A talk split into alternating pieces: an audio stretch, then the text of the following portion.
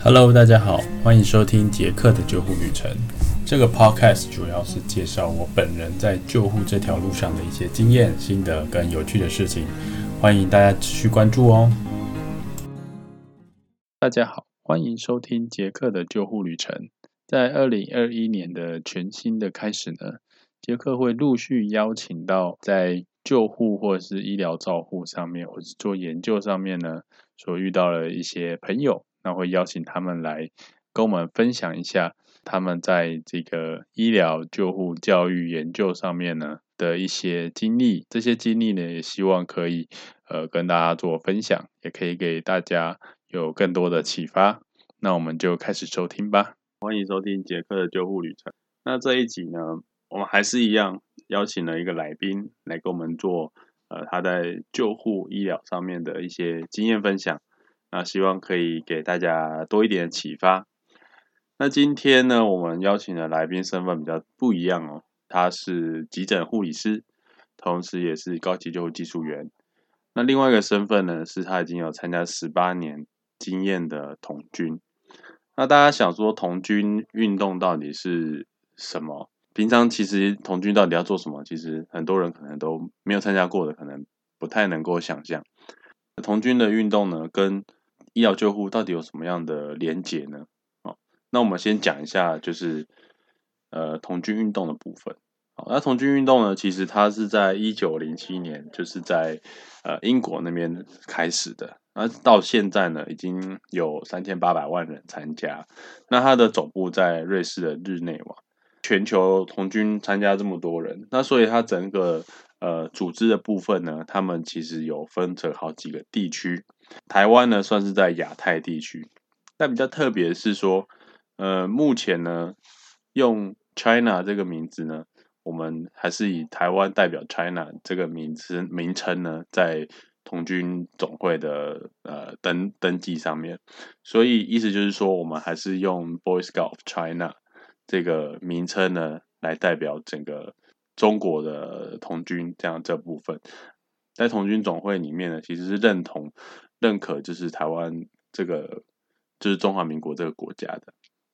OK，这是简单的帮大家介绍一下。今天会主要会请玉聪介绍，就主要是呃世界大陆营的部分。世界童军大陆营呢，就是 World Scout Jamboree，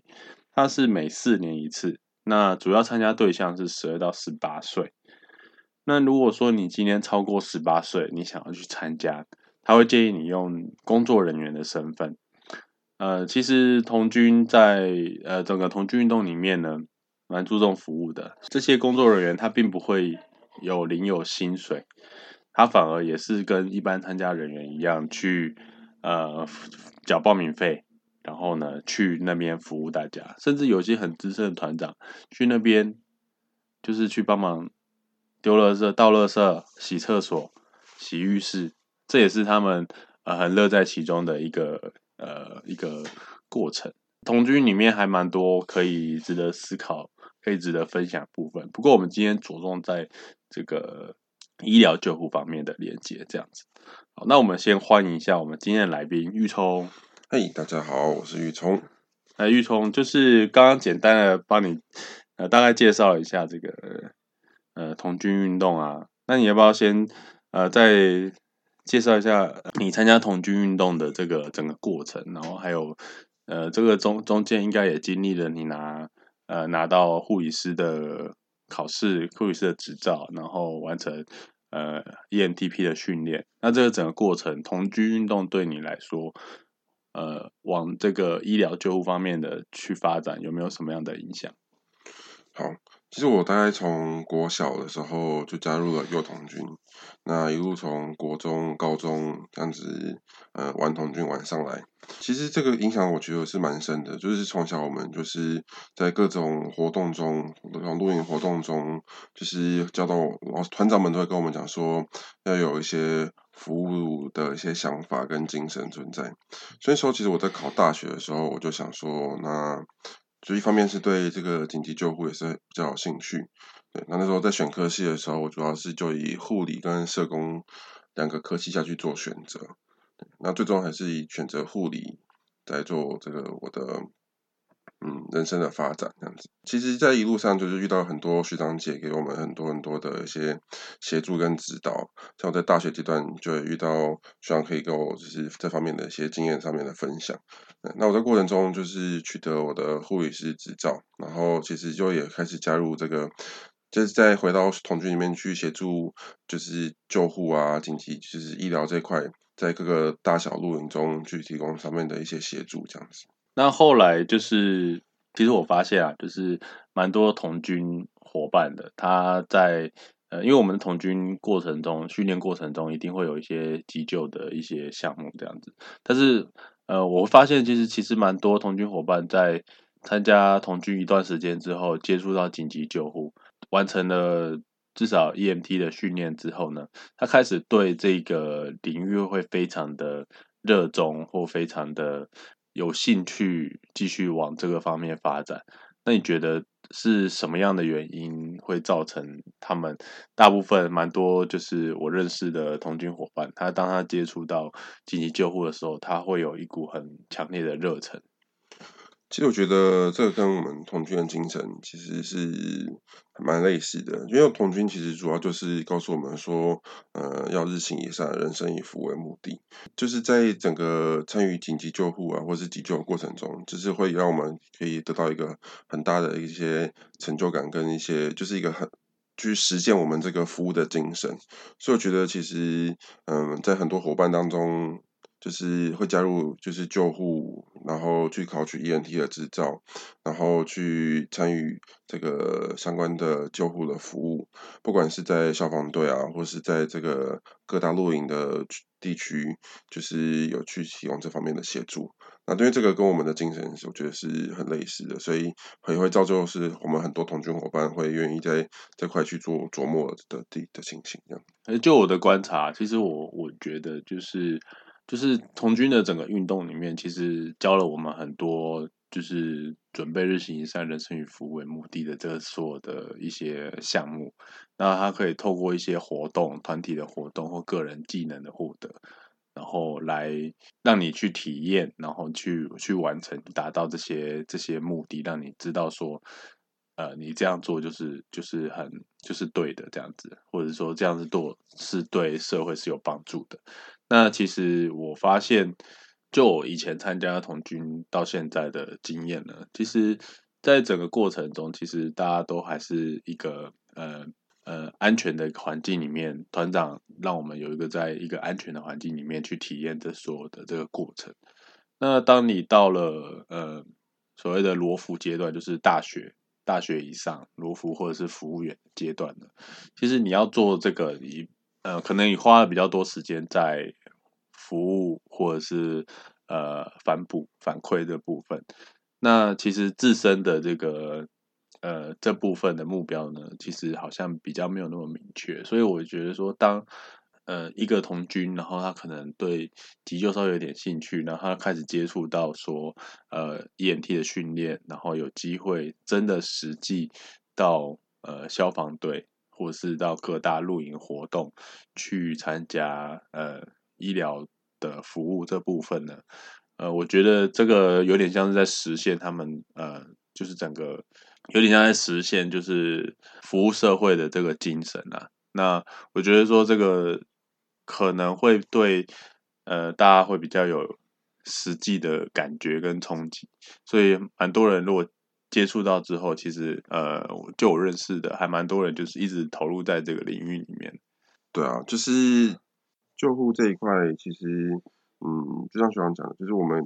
就是真的是可以让我们就是有一个机会去做就是服务的精神。再过来就是，我觉得在这个方面可以得到蛮多很多的成就感。所以其实诶，在蛮多的伙伴当中，都有往这条路去做发展的动作。那其实，呃，童军运动在这边台湾其实也发展了蛮蛮久的，也蛮多呃童军团，然后也有蛮多活动的这样子。因为玉冲呢，他其实他他所属的团呢，其实他是在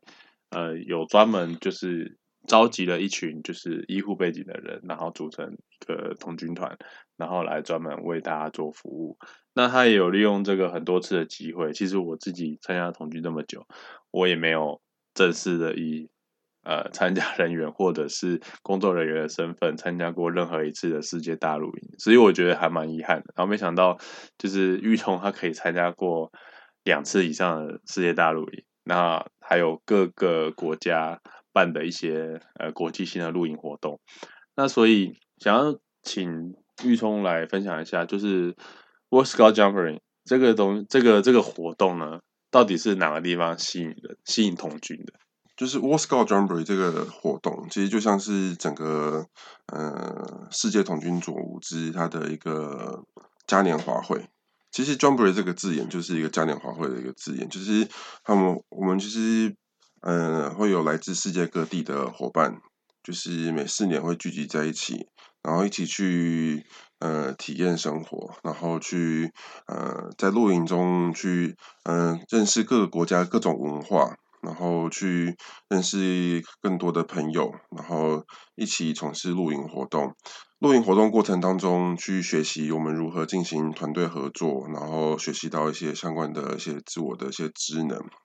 在更重要的是，就是认识朋友跟体验各种国家的文化。就像活动中，其实会有一天专门我们称为 Cultural Day，就是嗯那天其实我们大家都不做任何的活动，就是专门就是在。我自己的团的营地里面，就是摆设自己国家的文化，比如说台湾，我们最常做做的就是我们会，比如说在团营地营地中，就是嗯，我们就会准备，比如说春联，那让大家来体验一下这个写春联的这些活动啊，或者是煮一些台湾的一些食物。那比如说日本，他们就我记得有一次我去日本的一个小呃伙伴的营地，就叫我们比如说。做抹茶啊，啊，去英国吃这个英国的英式下午茶啊啊，到澳洲吃到这个 Vegemite，好吃吧？对，好吃好吃，要记得加奶油。就是这个过程当中，其实是非常吸引我们的。其实我本身我也没有以参加人员的身份参加过任何一次 Scout Jamboree，这也是我觉得蛮遗憾的地方。那我去了两次，就是二零一五年的日本世界童军大陆营，跟二零一九年的嗯北美洲世界童军大陆营中，都是以工作人员的角度去做服务的。那我觉得这块还有蛮不错，就是嗯，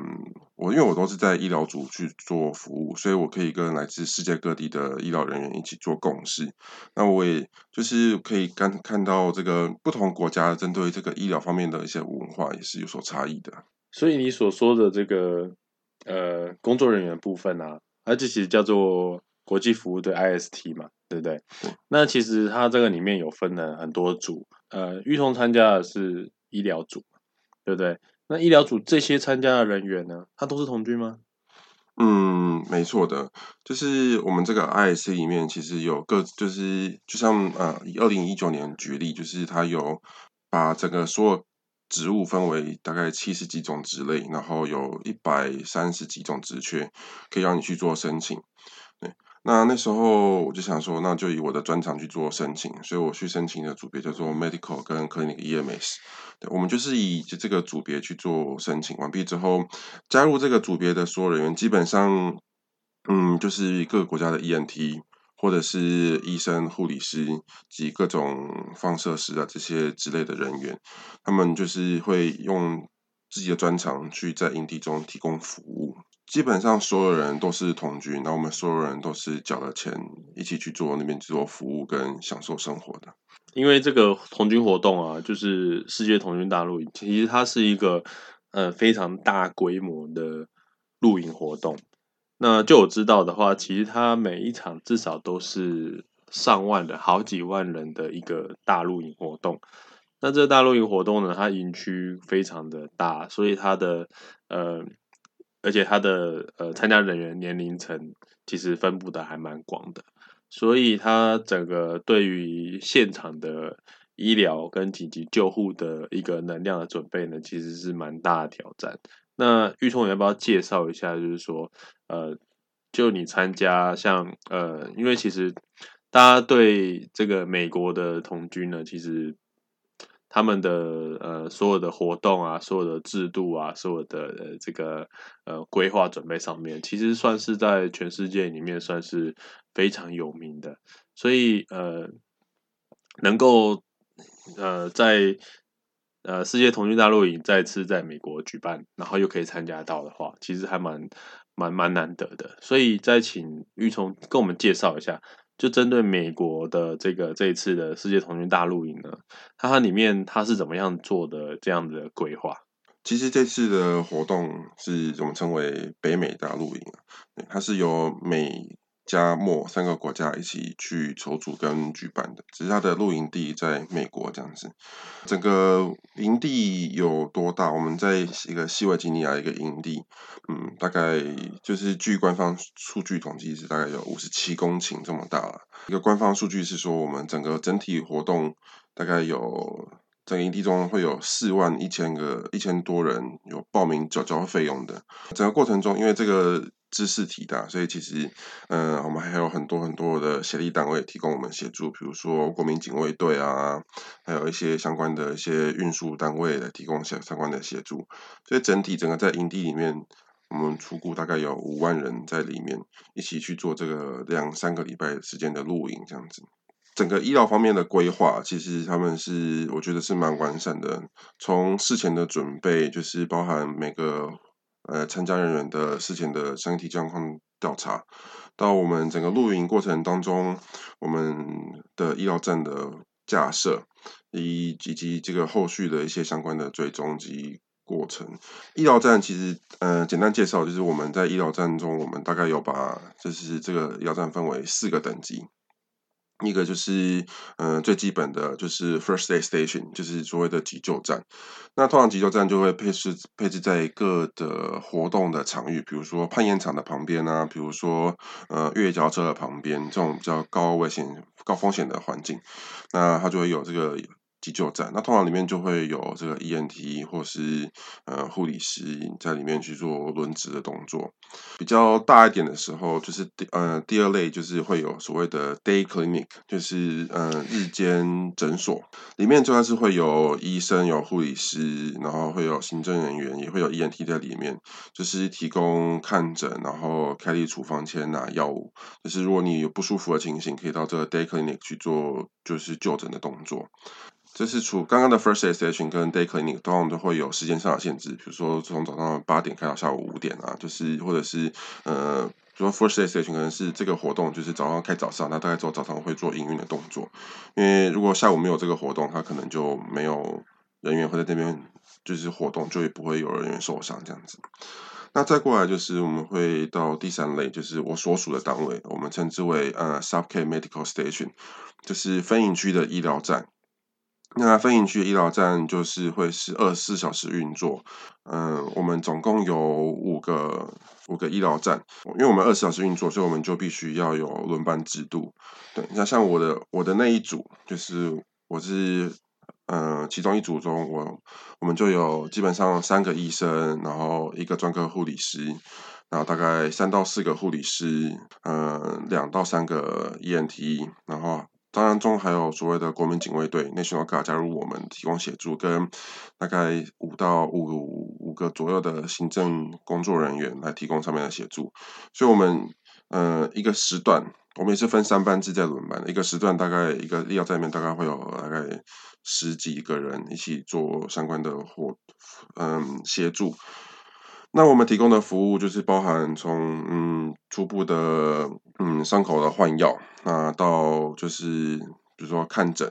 对，那看诊医生就看医生会去开一些药物啊，然后处理一些伤口，那简单简单的一些伤口的缝合，那再过来是比如说我们也可以用一些简单的试剂去做一些嗯验尿啊方面的，或是尿液方面的一些检查。那如果当我们这个诊，我们这个医疗站没办法，呃，完成相关的检查的时候，我们就会再往上转。我们有一个 Johnbury Hospital，就是，嗯，整个是最高阶的一个医院。那一个医院里面就会配置更多的专科的人员，呃，医生啊之类的，也会有，就是可以，那那边也有配置一些比较特殊的单位，比如说，呃，听力检查，就是有专门的，呃。呃，鼻喉科的医生，那或者是你有诶牙齿方面的问题，就可以到这个 Density Clinic 去做求求治这样子。那还有眼科医生，对。那还有，我觉得还蛮有，我们还有配置这个心理师跟身心科医生的存在。再过来是我们那边也可以去做 X 光的检查，然后呃石膏上面的固定啊，对。那如果真的不行的话，就是医营地医疗组这个方面也有去规划，就是我们有跟外面的医院去做合作，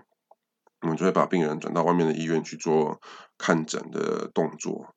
这个大概是我们整体上面医疗上面的规划。所以这样看起来，就是整体的光是医疗组这边的 IST，它的人数就非常的多了。嗯，没错，就是一个组，像我的我所属的呃 medical station，就是我们我自己的组，我们因为我们要分三班制去做轮班，所以我们总共分为四个小组。那每个小组大概就有。就是我们整个 medical station 大概就有可能是五六十个人，那再加上就是其他的，比如说是急救站啊，或者是日间医疗站的一些规划加起来，我们初估大概有可能有可能四五百个医疗人员在这边工作，就是来自世界各地的。那我想到就是说，因为你们是以世界各国的医护人员，然后去参加这个活动。那你们在现场能够执行的医疗的项目呢，是比较侵入性治疗，会是以以美国当地的人，呃，当地的医医护人员为主吗？还是说，呃，其实整个营地会给你们一个例，例如一个 protocol，让你们去去 follow？其实营就是在整个活动过程中，他们有给我们一个嗯指引去做参照，就是针对各种疾病跟各种情况的时候，我们可以用这个指引去做呃就是处置。但是嗯，比比较侵入性的治疗，其实毕竟我们不太喜欢，我们不会去呃逾越这个。该国家的法律，所以我们都还是会以美国的医疗人员，就是具有职业执照的医疗人员去做职业的动作。在整个过程当中，在整个呃引起开始之前，其实我们大概已经有半年的筹备期。这个过程中，他们就是就美国有很多州，所以其实每个州的呃执照是不共用的。那因为这次活动在西维吉尼亚州，比如说你拿着一个加州的护理师职职业执照，你没办法在维吉尼亚州执业，所以他其实也在这过程当中，就是帮我们所有人，就是如果你有美美美国的，就是职业执照，你可以去做呃申请，那他会发行一个呃临时的 permit，就是那个授权，就是呃报备申请资源的这种概念。像我们这种嗯来自国际的人员，就比如说嗯，我有一个朋友是来自瑞典的医生，其实他们我们受限于这个国家的法律，所以就是他也会看诊。那看诊完毕之后，他就会把这个呃医这个病患的病况跟美国的医生去做讨论，然后就是实际上还是由美国的医生去签签签嗯。签这个 prescription，比如说，如果我们要执行，比如说呃打点滴啊、静脉注射，或是给予相关的药物，主要还是会由美国的护理师跟药师来做这方面的给予。那我们像我我我的工，我在这个活动中，我就是一个翻译的角色，因为其实台湾也是去了蛮多蛮蛮多的。伙伴，那在中文的方面，我是提供相对应的。我在医疗站，就是除了翻译以外，我在做另外工作，就是我负责执行检伤的这个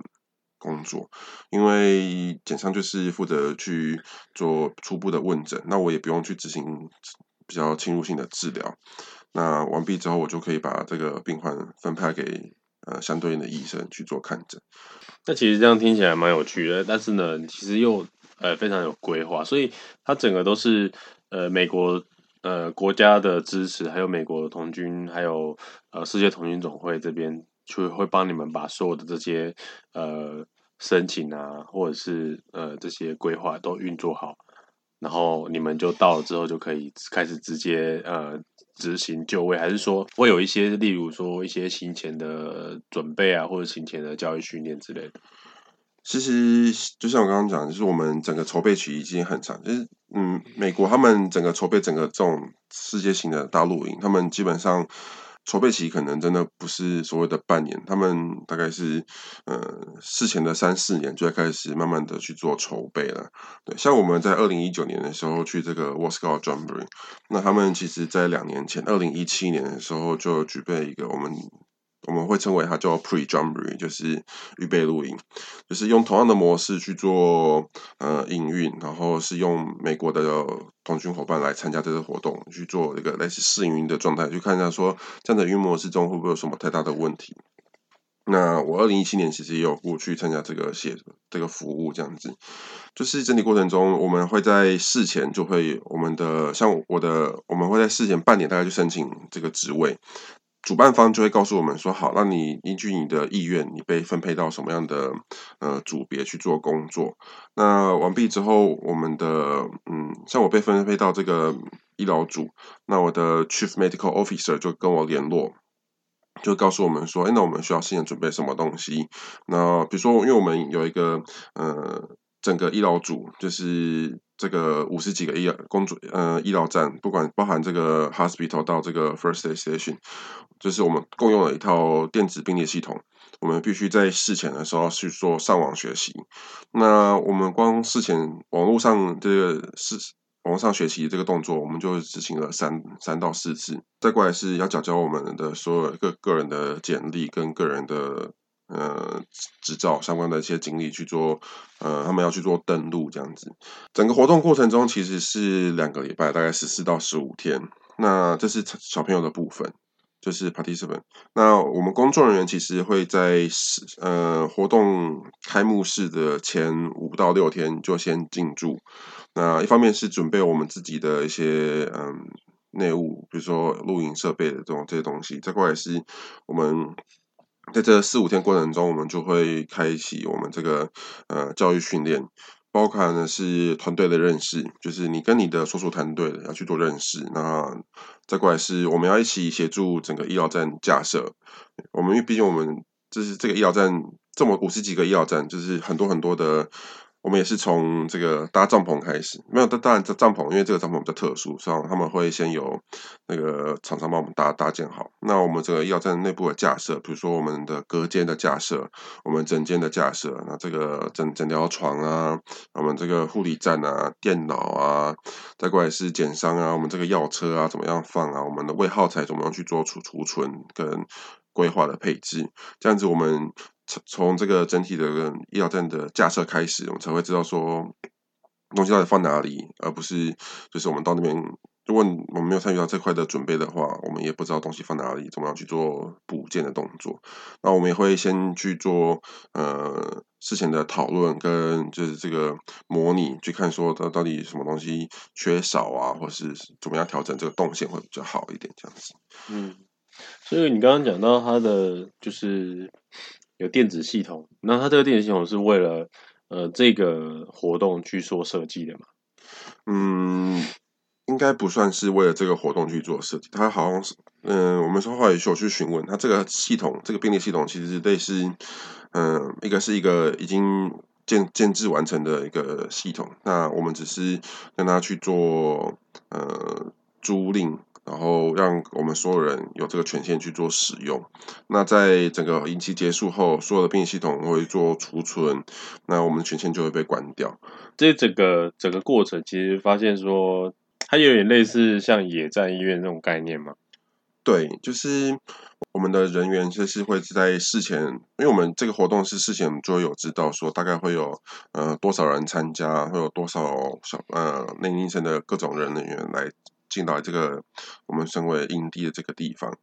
所以我们就是以，就是我觉得比较类似野战医院，就是我们会是一群人到这个地方，架立建设起这个这个医疗设施，完毕之后开始迎接呃我们的病患的到来，对，然后在整个过程中不断的去呃进化，对，比如说我们一开始第一天的药就是可能只有三四十种。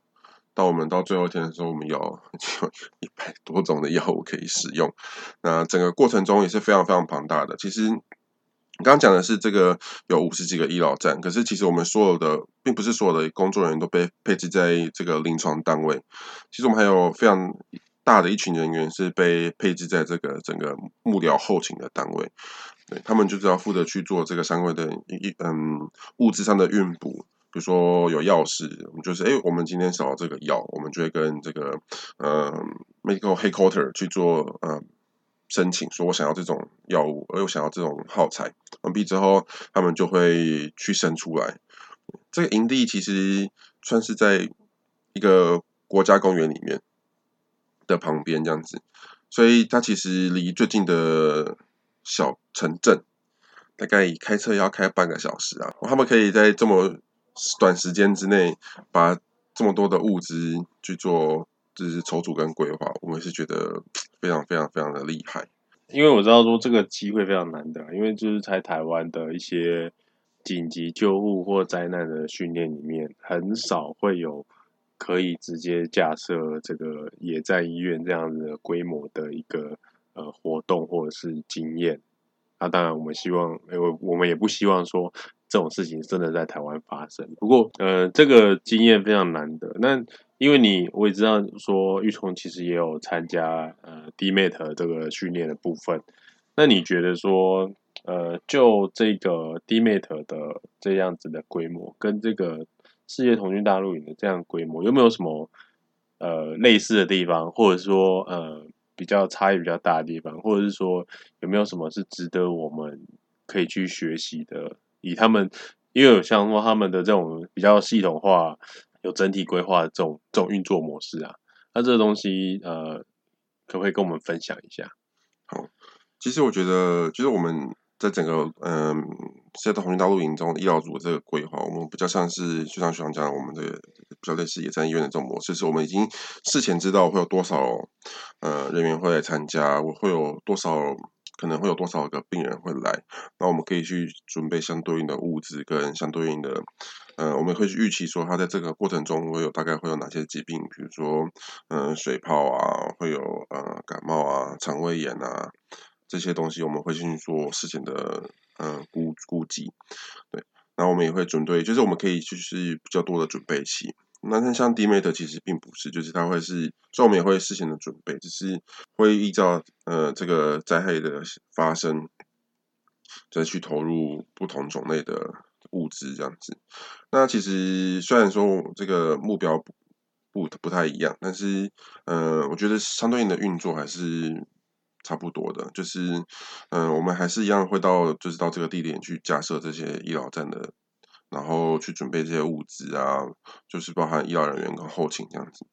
其实美国它这样，这是这个这个规模，我们的这个设施，就是我们的帐篷啊，就像我们的 John Bray Hospital，就是这个营地医院，那我们用的帐篷其实就是，呃，美国他们州政府灾难医疗应变队的帐篷，对，那就是。每次运到这边来，然后去做架设动作，像就是就可以看到美国他们其实蛮真的是蛮系统化的。比如说我们的物资就是用一个一个货一个一个货柜这样子一路运进来，就是会有货柜车一直一直把装备运进来，然后我们去做协助去做这个呃准备的动作。那像我们的比如说我们的工作台，蛮大的一辆车子。打开来，就里面就是各种药物药品的柜子啊，跟就是好卫材的柜子。打开就是马上可以去做使用的动作。还有很多的设备，比如说像呃试剂，呃我们要验尿尿液才检查成尿液的这些试剂，或者是呃相对应的一些设备，比如说我们的嗯整间的这种木板的的嗯层板啊，或者是这个柜子啊。或者是这个，比如说我们的血压计啊，这些号位材，其实都是他们用这种系统化的模式一起运到营地，然后去做架设的。整个让我们整个架设的过程中是非常的顺遂，而且呃，就是很有规模，就看得到整个过程中是非常非常有规模的这件事情。那其实我还有另外一个想，就是想要请玉聪跟我们分享，就是说这个营区这么大。那就我以前参加过的一个童军的露营来说，其实就已经可能光是从一个地方走到要可能要去吃个饭，可能就要走一个小时的路这样子。那这种比较大型，就是大型的场地，然后又是大规模的聚集的活动，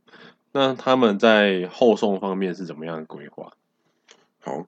就是这个营地真的是非常的大，就是如果用。比例比比例如来讲，就是它根据跟那个阳明山，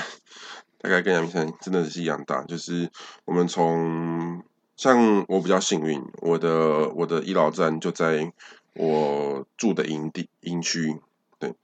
那像我有一个朋友，就是他是在另外一个营区工作的，所以他每天早上他要赶所谓的交通巴士去上班。如果他没有赶上交通巴士，大概要走一个小时才把走到这个营地去做上班的动作。那这个距离是非常非常遥远的。我们在整个营地过程中，这个架设中，他就有想到说这个运输方面的问题，所以就是我们有分为几种运输的模式。我们我们其实各个医疗站中，其实我们是可以有转诊系统的，我们的转诊系统都都是架设好的。像是我有一次我的，因为我所属的营区是呃成年人营区，我是在工作人员营区去做这个医疗服务的。所以，理论上要进这个营区，所有人理论上要十八岁以上才能进到这个营区。有一天，我就接到我简上接到一个病患，哎，怎么是一个呃 party 什么一个小朋友，他才十三岁，对，然后就我就觉得怎么哎怎么不应该来这边看看医生这样子？那他就说哦，因为他是被转诊过来的，他心脏不舒服。那因为到我们当天，我我同组有一个心脏科的专科医生，所以他就被从这个 day clinic。被转诊到我们这边来会诊，我们的心脏专科医生，他从 Day Clinic 过来，这个少说，如果光走路可能要走一个小时一个半小时，那个距离有点远。有跟这个国民警卫队合作，所以我们在营地内的运输是用国民警卫队的救护车去做运输的。对，那除了国民警卫队救护车可以做协助做运输，其实我们还有另外一个组别，就是所谓的 Rescue 跟 EMS。就是他们是类似在营地的，你说他们是营地的救护单位，所以他们会去执行。我我们是不执行到院前的救护，所以他们会有有他们这个 rescue 跟 EMS 去执行这个到院前的救护，所以他们会在现场驾着这个 ATV 四轮驱动车去做呃救护的动作。那其实也可以请他们去做协助做这个病患上的运输。那我们再过来是我们。毕竟还是会有极限，就是如果是真的，嗯，我们没办法处理的病患，我们是需要做这个后送的动作，我们就会往外面的医院去做后送。这个营期非常的长，真的是在将近一个月。然后再过来是这个，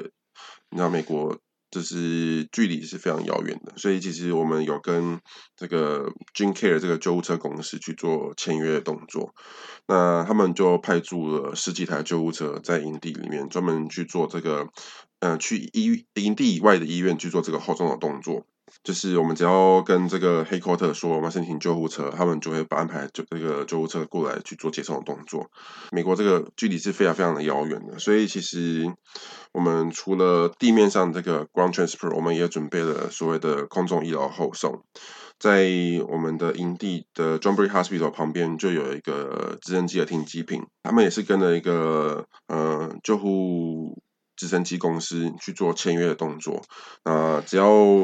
评估这病患是危急，没办法在现场做处理的，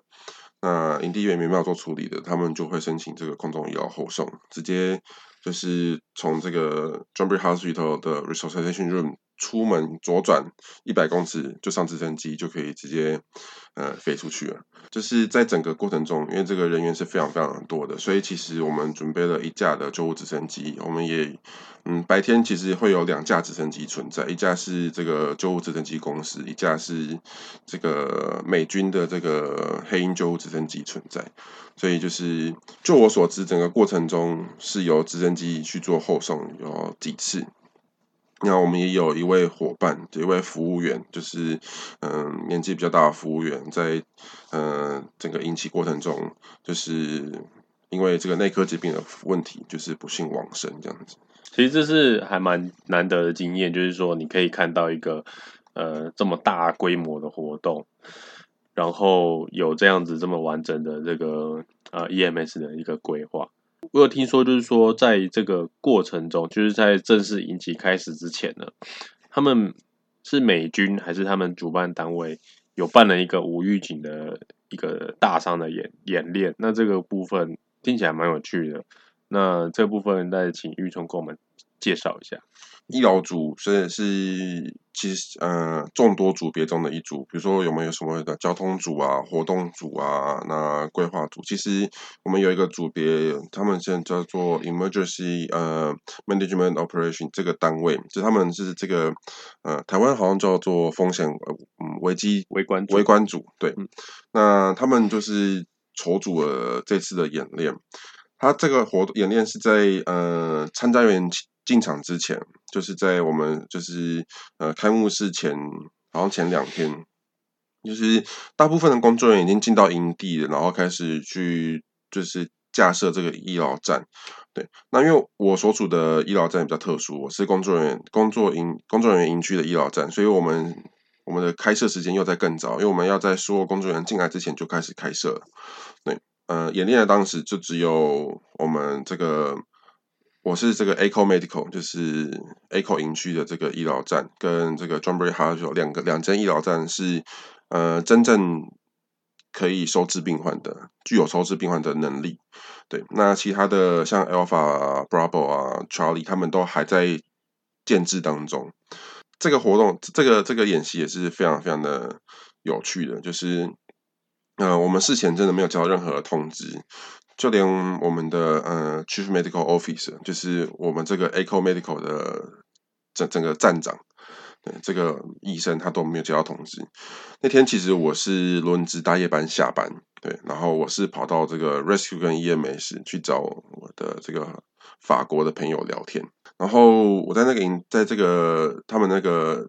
Rescue 跟 EMS 的的总部的时候，就是看他们的一些设备啊，然后跟他们聊天这样子，就突然听到他们的无线电在喊说：“呃，这个嗯，burst crash，哎，这个巴士翻覆。”我心想，嗯，这个小朋友应该还没有进来啊，怎么会有巴士翻覆？但是因为大家知道，这个世界童军大陆营其实，嗯，并不是像我们国内的童军活动，就是，哎，好，今天是开幕式，可能开幕式的前一天就会有比较远的国家。比如说比较比较远的区，比如说我们在台中办活动，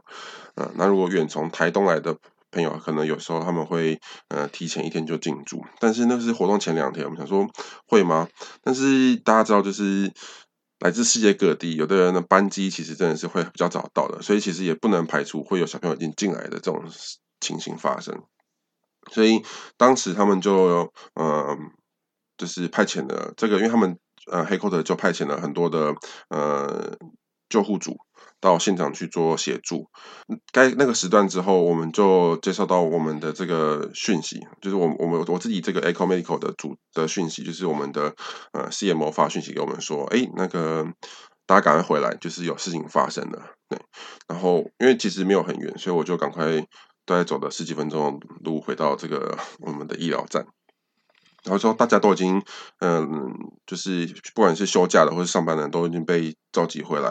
然后我们就开始准备，就开了一个呃快速的一个准备的会议。那医生就跟我们说，哎，事情现在这个事情就是听说是这个巴士翻覆，然后有很多人员伤亡。对，那因为真正具有准备呃接收病患能的能力，就只有我们这个单位跟呃 John Bray Hospital。那因为它离那个事发地点离 John Bray 还是比较近。所以理论上他们会先往那边送，但是也不排除我们会接收到相关像嗯一些呃比如说二线的一些病患出来，所以我们就开始准备，然后就准备我们的号位才这样子。那他就开始，我们 CMO 就把我们分组，就是一个医生配一个护理师配一个 ENT，就把我们去做分组，然后去做是第一波、第二波、第三波去做，你就负责哪个层间，负责哪个层间，负责中长区、轻长区去做这个安排。隔没多久，那个美军的野战救护车。就就开过来，然后就把病患送过来这样子。到病患下车那刹那，我们说，哦，原来这是演习，因为是这个有这个伤状、化疗伤状的病患下到这个呃，到进到我们医院来这样子。然后我们才知道，哎，这个是一个演习，然后有所谓的伤情卡这样子。然后我们去我们也是做相对应的处置，然后病上面登录，然后去做整个演练这样子。也是到那个时候，我们的 CM 才跟我们说是演习。那其实他其实，在事前过程中，他也不知道这件事情。对，然后我们是到后后面的时候，我们有就是我们有这个 rescue EMS 的朋友，他才传了一些照片给我们看。他说当下就是要他们把真的把一辆巴士就是翻倒在就是某个营某个营区这样子。然后因为这个活这个活整个活动中有非常非常多的资源单位一起进来协助，就是就是除了有在营地就有一个自己的消防队，所以消防队有消防员就到场就做协助。那 Rescue 跟 EMS 他们这个组也派了很多人员去做协助，因为旁边也是那个。一个很大的呃水域活动的一个地方，所以其实旁边的 lifeguard 也正在做呃准备的动作，所以他们也接到这方面的讯息，也都赶来去做协助。那再过来是我们整个过程中，我们嗯有蛮大量的这个国民警卫队 来做协助，所以其实他们也呃投放了很多的很多的兵力在这个地方。那就像我刚刚讲，我们整个营地的旁边其实是一个蛮大的一个美军的基地。当时就是我们在在营地的这个黑鹰直升机就直接起飞，飞到这个案发现场。对，那同时间他们，因为他们真的也不知道这件事情，所以他们就同时就就启动了这个后方的这个美军基地的救护直升机也启动，所以就是该个时段在就是整个模拟的现场旁边是有三架黑鹰直升机的天上在飞的，那有一架是落地去做病患的后送。我是到后面我回到台湾，然后我在做某一次这个分享的准备的时候，我才上网找资料，才发现这个是他们我们 Moscow Jamboree 跟美军的联合演习。对他们除了演练这个现场的我们的应变啊、减伤处置的能力，他们也顺便要测验他们美军的这个空中医疗后送的一个能力。所以其实该时段的时候，他们美军是有。就是落地，然后接送这个病患，然后飞回到他们的呃基地，然后转乘那个 C 幺三栋的这个运空中运输机，然后把病患演练后要演练后送到这个更大的这个医疗设施去做救治的动作。就是我们我知道后面才发现这是一一个一连串的演练，这也是蛮逼真的。那真的很精彩哦，就是说他们愿意就是投入这样子的一个成本，然后去做这个演演练。其实我觉得说这个东西也是必要的啦，就是说，呃，因为它是全世界的一个大露营活动，有这样的规划，然后有这样的运作，那其实对于参加人员来说，这是一个他们一个负责的行为啦。所以说他们真的呃必须要这样做。那当然说，呃。会不会造成一些资源的浪费，或者说会造成一些不便？我觉得说这个，呃，整个过程算是，呃，应该是蛮值得的吧。这个整个过程中，就是我觉得我们也是学习到很多，就是不管是相对应的呃灾难的应变啊，或者是呃整个过程中我们的医疗处置啊，对。然后，其实我觉得在这个过程中，还有一块是我们以前在过往中，我们台湾活同居活动比较少去注意到的一块，就是所谓的 mental health，就是呃心理智商这一块。所以，其实在整个路这个次的美国大陆营中，他们也准备了很多的嗯身心科医生跟心理师去做临床的指导。那因为大家知道，就是在整个过程中，就是呃三四万个。呃，青少年他们到呃另外一个国度，然后跟来自世界各地的伙伴一起参加活动，其实就是他们的心理压力其实都还都还是有的。所以在整个过程当中，就是我们有。呃，一个组别叫做 listening ear，就是倾听之耳。他们就是负责去，呃，如果有任何不管是参加的学员或者是工作人员有任何嗯不开心或者是想要倾诉的时的时候，他们就会去找他们去做这个嗯 listening ear 去做聊天。那他们如果 listening 也解决到这个问题就是有点大的时候，他们就会转接到我们这个医疗单位，然后去做后续呃身心科医生的介入跟辅导。这是我们以前在过往童军活动当中比较少去注意到的一块。呃，没错哈，就是其实这个呃 mental health 的部分，其实在国内我觉得是有部分是文化关系啊，就是说比较少会去碰触到这样的问题。你当然是在台湾自己的国内录影啊，或者是呃跨县市的录影，这个东西其实对大家的压力其实没有那么心理压力没那么大。那有些小朋友其实出国之后呢，他就是平常就是爸妈都在旁边，那也很近。那后来呢，这个出国之后呢，他旁边只有他的伙伴跟团长，还有服务员。这时候他可能会有一些比较呃心理方面比较忧郁啊，或者是比较这个部分，当然是有，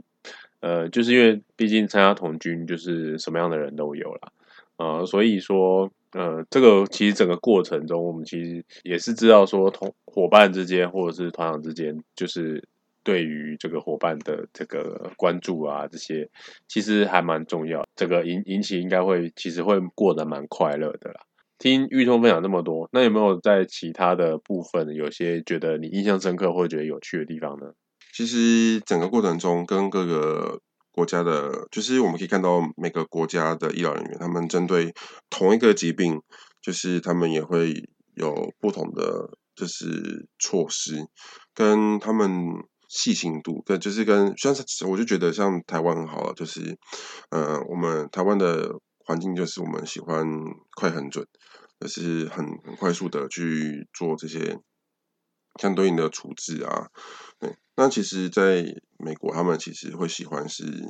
呃，把事情做好，先把一个病人真的是处置好完毕之后，我们再去处理下一个病患。当然，如果有紧急病患，那就是另当别论，但他们不会，嗯，就是。同时间处置很多很多的病患，他们会一床一床慢慢慢慢慢慢接。那其实他们也就是说，哎，怎么还没有到我看医生这样子？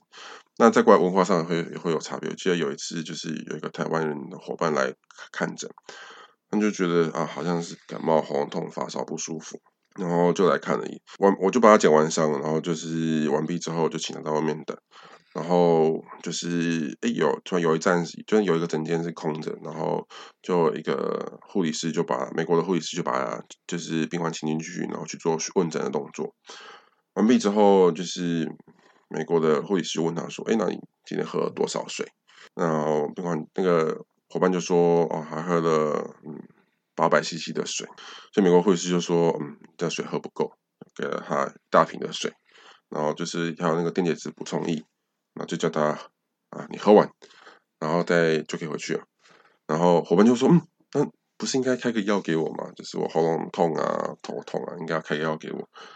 然后我们护士就说：“没有，你这就是脱水，你补充完水分就好了，就说可以回去了。”这这个这是对这个文化上的差异 也是也是蛮大的啊。就是伙伴就跑过跟我说：“嗯，不是应该开个药给我吗？”我就说：“但是就是确实你的水分就是喝不够啊。”那整个整个引起过程中，我们有统计，就是我们总就是有登录的病患人次，大概有一万多人次。对，整个呃二三十天的过程中，然后我们也有统计说，我们整个最容易发生的就是伤病患，大概就是不外乎是中暑啊、呃外伤啊、水泡啊，然后咳嗽啊、头痛这些情形。再过来比较特殊的，就是我们。比如说在台湾，我们参加这个童军活动，通常是比如说我们如果真的有受伤或是不舒服，那我们比较容易做的事情就是，那就请家长带回去。就是哦，比如说哎，小朋友如果今天跌倒骨折，我们在台湾大概就是呃，好，那联络家长，然后把你带回去，就是下次再欢迎伙伴来参加童军活动、童军活动。但是在美国，他们其实。很提倡一种精神，就是就是呃，应该是要让呃小朋友就是就可以完整的完成这个整个露营的学习，对，所以其实我们在营地中看到会很多，就是小朋友就是比如说玩一个滑板，然后虽然只有带防护措施，那还是可能有不小心摔断手、摔断脚，那他就是我们就会把他照完 X 光、打完石膏，然后跟他说 OK。可以继续参加你的露营活动，然后就有一次，因为我们其实工作人员放假的时候，我们也是可以去参，就是参与这个相对应的活动。我记得很印象很深刻，有一次我去参加这个射击活动，就是我去打散弹枪，然后我的隔壁把位就是一个美国的小朋友，他就脚打了石膏，拄着拐杖，然后就跟我一起进到把位。然后就是这个 shooting instructor 就就是协助他去完成这项射击体验，就是让我觉得啊，真的是台湾跟就是其他国家，哎，我们的宗旨跟目标是不太一样的。但是就是在台湾，我们也是可以将小朋友继续参加活动，只是通常我们会顾虑到这个家长的感受啊，然后再过来是不喜欢这种这种麻烦，因为其实小朋友家段受伤，他如果你要继续留在营地，他后续还有很多伤口的换药啊、呃追踪啊，都需要去做这方面的动作。那以前在过往的台湾的时候，我们就比较没有注重到这一块。但是针对美国，他们觉得说这就是一个冒险的精神。那如果真的是非万不得已，你必须离开营地，就是真的是很严重的疾病，必须去做救救治，他才会让你去离开营地。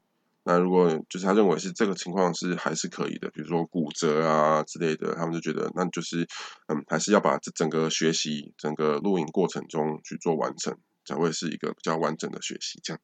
呃，以台湾就是带童军的角度来说，就是呃，有某种部分呢，其实呃，我们少了让让这些年轻的伙伴有多更多的体验。其实你有了一些体验、人生的经验，其实你你在之后长大出了社会之后，其实你比较有能够去应变，就是实际生活的一个状况。也就是说，童军其实就像是一个呃小型社会的缩影，它只是在一个比较安安稳的环境里面。呃，让你成长，让你去碰撞，让你去受伤，然后当你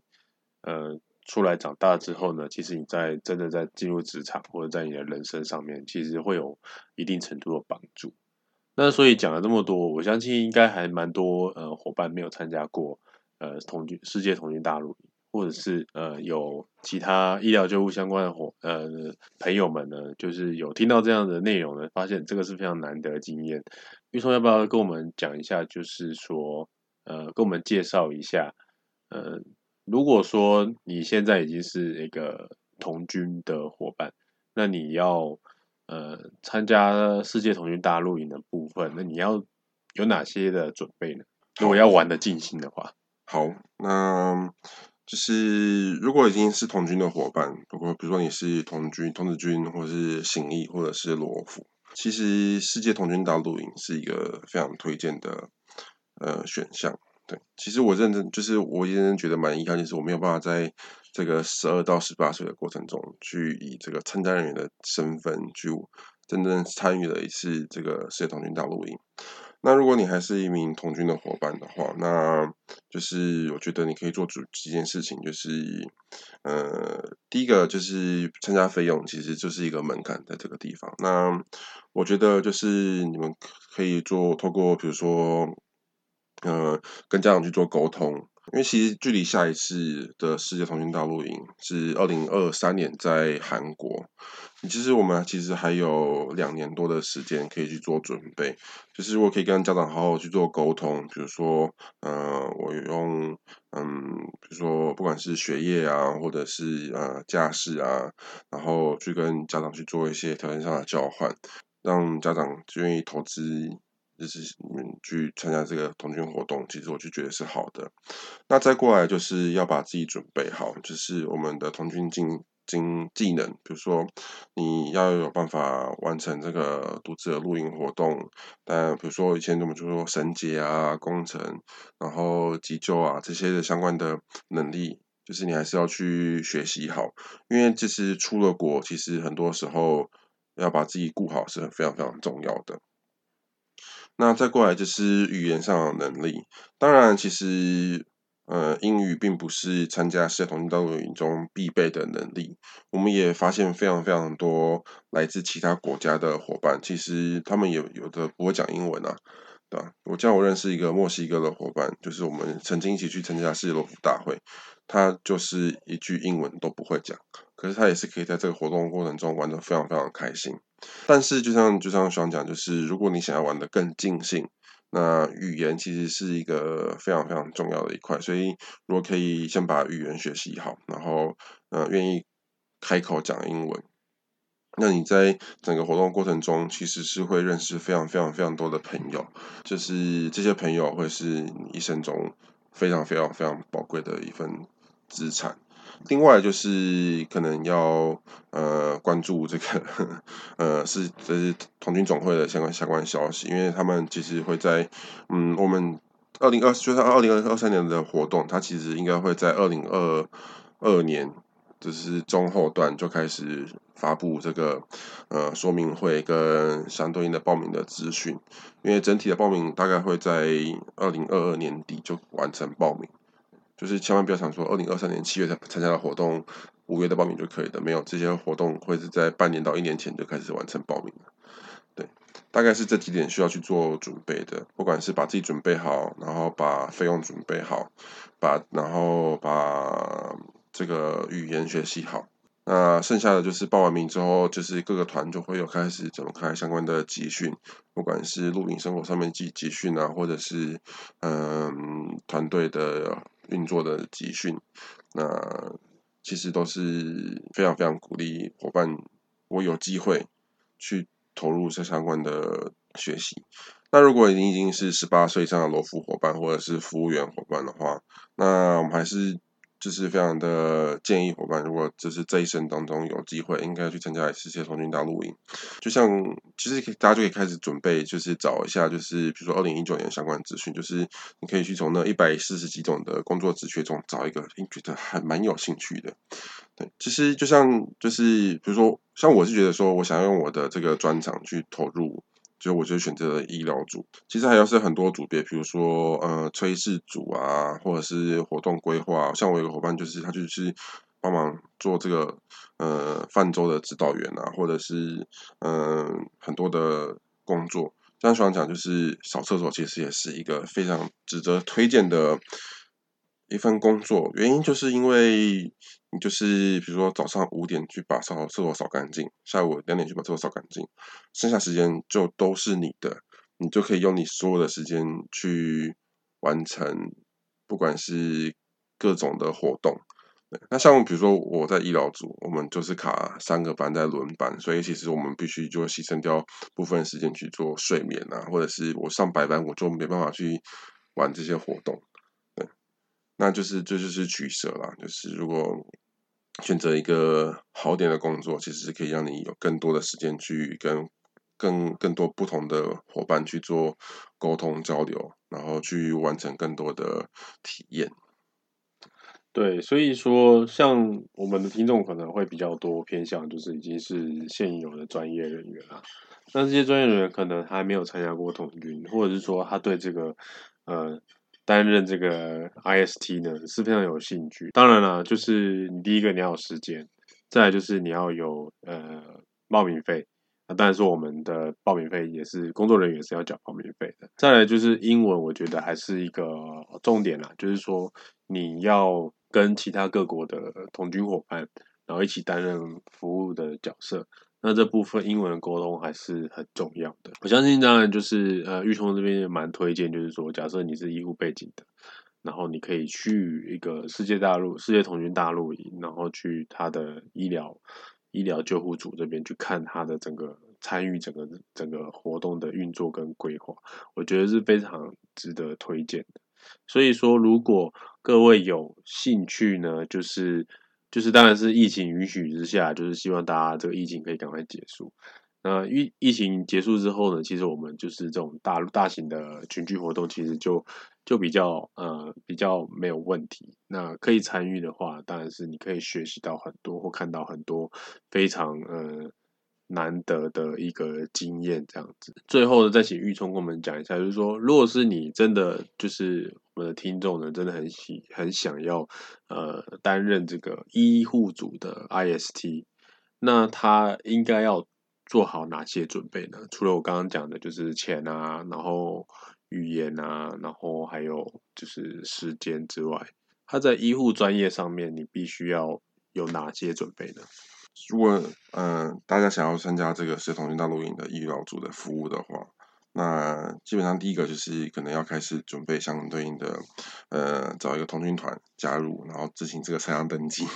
完毕之后，你才有资格，最重要，对，你才有资格可以去参加这个是同军大陆营。对，那再过来就是要把自己准备好，就是包含比如说呃相对应的英文能力。比如说，嗯，纱布啊，然后相对应的药物啊，英文到底怎么讲？我们很在台湾很常用的一些术语，是不是真的是就是国际共同的术语？这是要先去了解。再过来是就是把自己的语言能力好，把自己的呃专业知识准备好。我觉得其实还有一点是要让大家可能准备一下，就是要有一个 open mind，就是你要开阔的心胸去接纳，就是其他国家不同的医疗人员的这个处置。对，就是就是处置其实都没有绝